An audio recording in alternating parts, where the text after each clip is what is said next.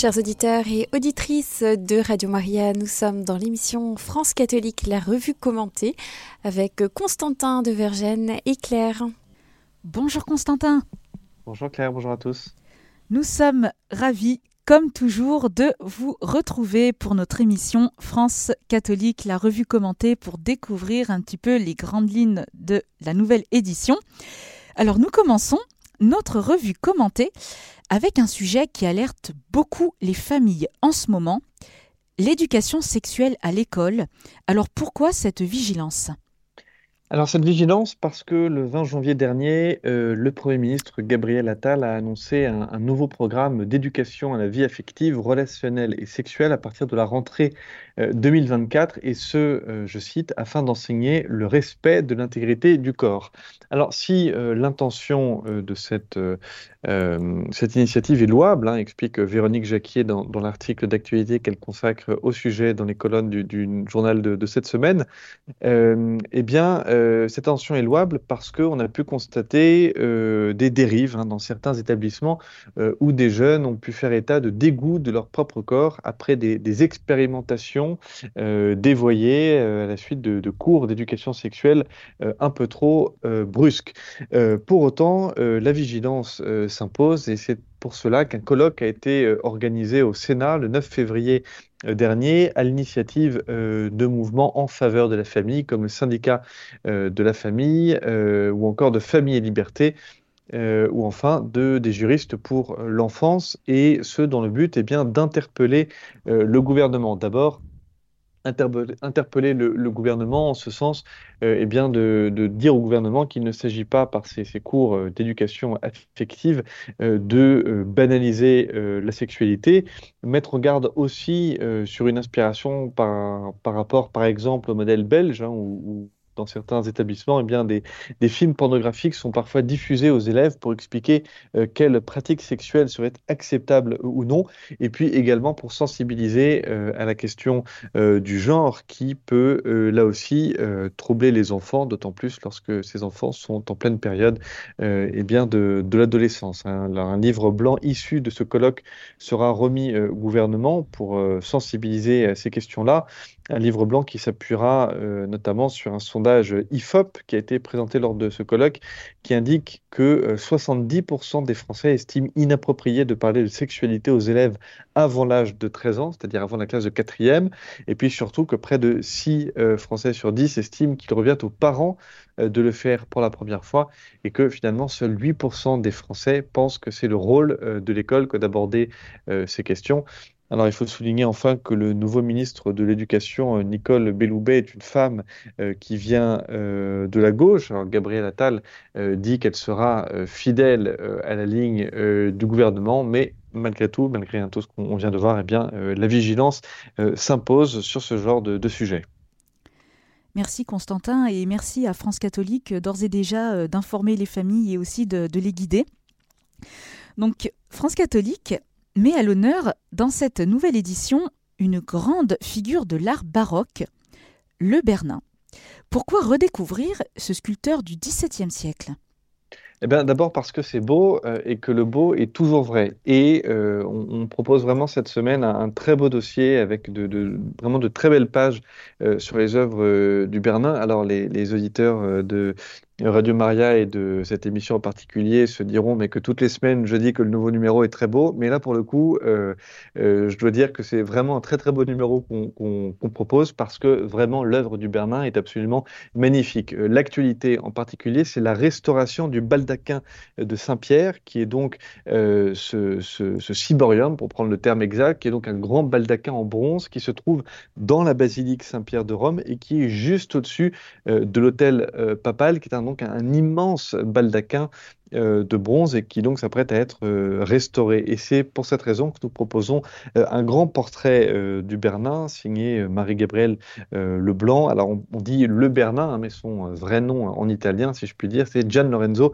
Bernini. Alors le Bernin, c'est une personnalité fascinante, c'est un génie précoce. Quand on parle de, génie précoce, on pense par exemple à Bernin, pardon, on pense par exemple à Mozart, mais il faut savoir que le Bernin dès ses 8 ans, commençait déjà à sculpter des, statues de marbre.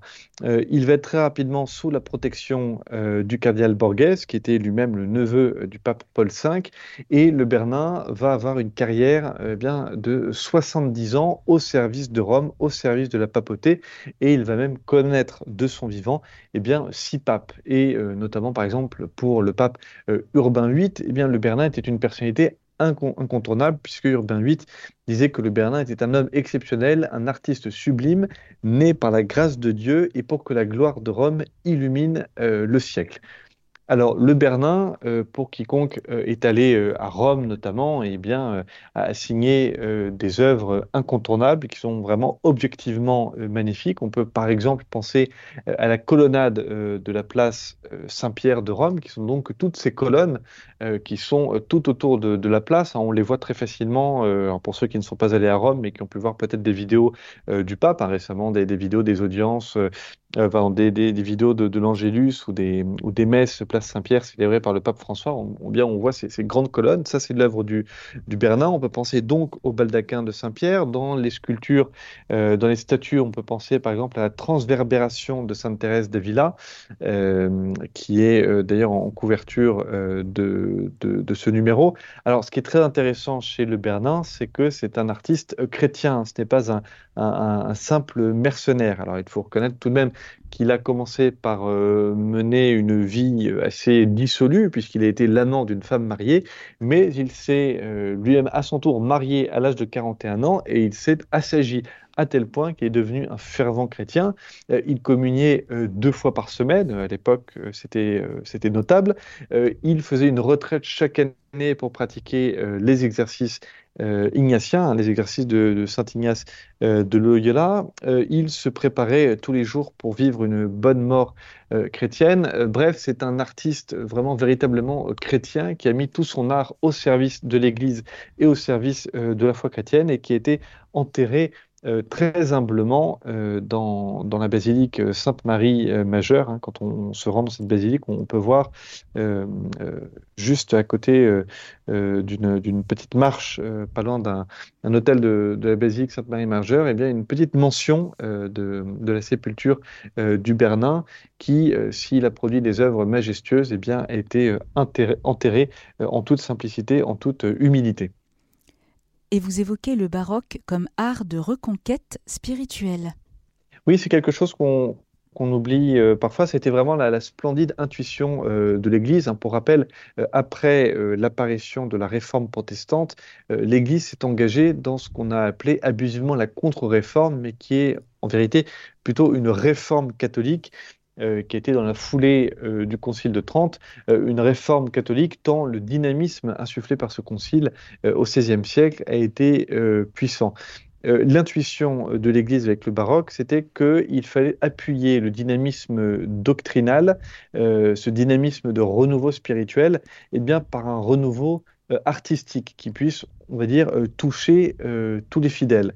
Et face à une réforme protestante qui interdisait et détruisait euh, les images, eh bien, le Concile de Trente a réaffirmé la nécessité de l'art pour défendre tout ce que le protestantisme attaquait, c'est-à-dire la Vierge, les saints, la papauté, euh, les images, les sacrements, les œuvres et les prières euh, pour les morts. Et pour cela, eh bien, l'art devait revenir euh, à ses fondements artistiques, à ses fondements antiques, qui sont trois, principes enseigner, plaire et émouvoir. Alors, à l'opposé de l'art maniériste de la Renaissance, eh bien, l'art baroque est un art pour les masses, dans le sens où c'est un art dont la beauté est vraiment visible du premier coup d'œil et euh, les lecteurs, euh, les auditeurs et, lecteurs de France catholique qui feuilletteront ce, euh, ce nouveau numéro, et eh bien pour constater par exemple, parce qu'on le propose vraiment en grande illustration, que le plafond de, de l'église du Jésus à Rome, qui est l'église jésuite, eh bien le, plafond est recouvert d'une immense fresque. bon, et eh ben quand on voit ça, on, ne peut que constater la beauté de la fresque, qui plus est, qui est une véritable, ça on découvrirait en, regardant euh, euh, dans, le magazine ou en allant voir sur Internet, eh bien, en soi, une fresque qui est une véritable euh, catéchèse. Et c'est donc la raison pour laquelle nous proposons également tout un article qui rappelle tout le fondement spirituel du baroque Et nous proposons aussi aux lecteurs de partir à la découverte, un peu une sous-catégorie, on va dire, de l'art baroque, qui est l'art jésuite, l'art jésuite baroque, qui lui aussi vraiment a déployé tout un, arsenal dogmatique très, très important. Merci beaucoup euh, Constantin déjà de nous permettre donc de découvrir cette grande figure hein, que moi à titre personnel en tout cas je ne connaissais pas du tout. Et hum, France catholique propose également de, de faire découvrir aussi une autre figure, celle du bienheureux Noël Pinault, prêtre et martyr. Oui, une figure relativement euh, méconnue, dont on fête euh, cette année le 200e, 230e anniversaire euh, de son martyr lors de la, Révolution française. le bienheureux Noël Pinault était en effet un prêtre réfractaire qui a été guillotiné le 21 février 1794. Alors, sa mort a marqué euh, les esprits pour une raison euh, toute simple, euh, j'allais dire. non seulement l'abbé Noël Pinault est-il monté à l'échafaud en habit liturgique, mais en plus il l'a fait en, prononçant Introibo ad altare Dei, qui est une formule latine qui en français se traduit par Je m'approcherai de l'autel de Dieu, et qui sont les premières paroles que récite le prêtre au bas de l'autel lors de la messe qui était dite à l'époque, hein, qui est encore aujourd'hui ce qu'on appelle la messe traditionnelle. Euh, et euh, Noël Pinault est donc monté à l'échafaud euh, de la même manière que le prêtre monte à l'autel pour célébrer la messe. Et d'ailleurs, juste avant que la lame de la guillotine ne tombe sur son cou, eh bien, il a dit cette phrase Mon Dieu qui avait donné votre vie pour moi, c'est avec plaisir que je donne la mienne pour vous. Et pour rajouter encore un peu plus d'identification au Christ, il faut savoir que le bienheureux Noël Pinault a été exécuté un vendredi à 15h, hein, soit euh, en même temps que euh, l'heure eh bien, euh, de la mort du Christ, le, vendredi saint. Alors Noël Pinault est monté à l'échafaud en habit liturgique parce que ce sont ceux qu'il portait lorsque les, républicains l'ont arrêté quelques jours plus tôt alors qu'il s'apprêtait à célébrer la messe clandestinement. C'était donc un prêtre réfractaire, c'est-à-dire qu'il avait refusé de prêter serment à ce qu'on a appelé la constitution civile euh, du clergé. Il était même monté en chair euh, pour expliquer à ses fidèles que l'Église n'avait pas à se soumettre à l'État et de surcroît n'avait pas à se soumettre à l'État révolutionnaire. Alors, une fois que, l'abbé Pinault a été arrêté, eh bien, il a reçu des coups, il a reçu des injures, des crachats. Les révolutionnaires ont même profané les, les hosties consacrées euh, qu'ils ont euh, trouvé lors de son procès. Euh, en plus de ça, là encore, il a été outragé. Il faut souligner que le procès a été mené par le président du tribunal d'Angers, le tribunal révolutionnaire d'Angers, qui était un prêtre défroqué et qui a donc ordonné qu'il aille à l'échafaud muni de, ses habits sacerdotaux. Et puis, on peut aussi rappeler que tout au long du chemin jusqu'à l'échafaud, eh bien, le bienheureux Noël Pinault a, donc subi euh, les colibets, les injures de la foule. Et c'est donc vraiment cela qui est, extrêmement euh, beau euh, dans son martyr, c'est que ce prêtre qui est, mort vraiment en tant que prêtre, en plus de ça, est mort en, s'identifiant, en s'identifiant vraiment au, Christ et en, vivant à sa mesure également tout ce que le Christ lui-même avait vécu lors de sa passion. Un grand merci euh, Constantin hein, de nous faire découvrir euh, toutes ces figures vraiment édifiantes. Nous aurions envie d'en connaître d'autres, mais il va falloir bientôt que nous terminions notre émission et donc, comme d'habitude, nous terminons avec le Tour de France des sanctuaires Mario et nous sommes aujourd'hui en Seine-et-Marne au pied de Notre-Dame des Ardents. Voilà, Notre-Dame des Ardents, euh, qui a une particularité, c'est que c'est dans cette abbatiale que euh, Sainte Jeanne d'Arc, euh, eh bien, on attribue à Sainte Jeanne d'Arc un miracle. Euh, nous sommes en 1430. à l'époque, Jeanne d'Arc vient d'être blessée lors d'une bataille avec les Anglais. Elle se repose pendant deux mois. Elle prie auprès de Notre-Dame des Ardents. Et des femmes de la ville eh bien, viennent trouver la pucelle d'Orléans pour l'implorer de prier pour le répit d'un nouveau-né qui était mort depuis trois jours. Alors, euh, je le rappelle, j'ai eu l'occasion euh, d'expliquer peut-être euh, à plusieurs reprises ce que c'était, parce qu'effectivement, c'est un, miracle qui revient souvent dans les sanctuaires Mario. Le répit, c'est lorsque les parents eh bien, demandent à ce que leur enfant, qui est mort avant d'être baptisé, et puis, eh bien, puisse retourner rapidement, brièvement à la vie afin de pouvoir être baptisé et de pouvoir entrer dans, la béatitude complète de Dieu. Et donc, ces femmes euh, viennent euh, voir Sainte Jeanne d'Arc, l'implorent de prier. Sainte Jeanne d'Arc prie auprès de Notre-Dame des Ardents, elle obtient le répit et le nouveau-né revient à la vie, il est baptisé, puis il meurt de nouveau, mais il peut être à ce moment-là enterré dans le cimetière de la ville. et c'est donc le miracle qui a été retenu retenu lors du, procès en, béatification euh, de Sainte Jeanne d'Arc et qui donc euh, a marqué euh, de son empreinte, de son souvenir, Notre-Dame des Ardents en Seine-et-Marne.